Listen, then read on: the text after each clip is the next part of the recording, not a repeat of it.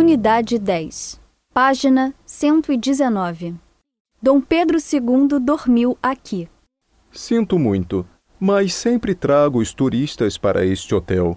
Até agora ninguém se queixou. Pois serei o primeiro.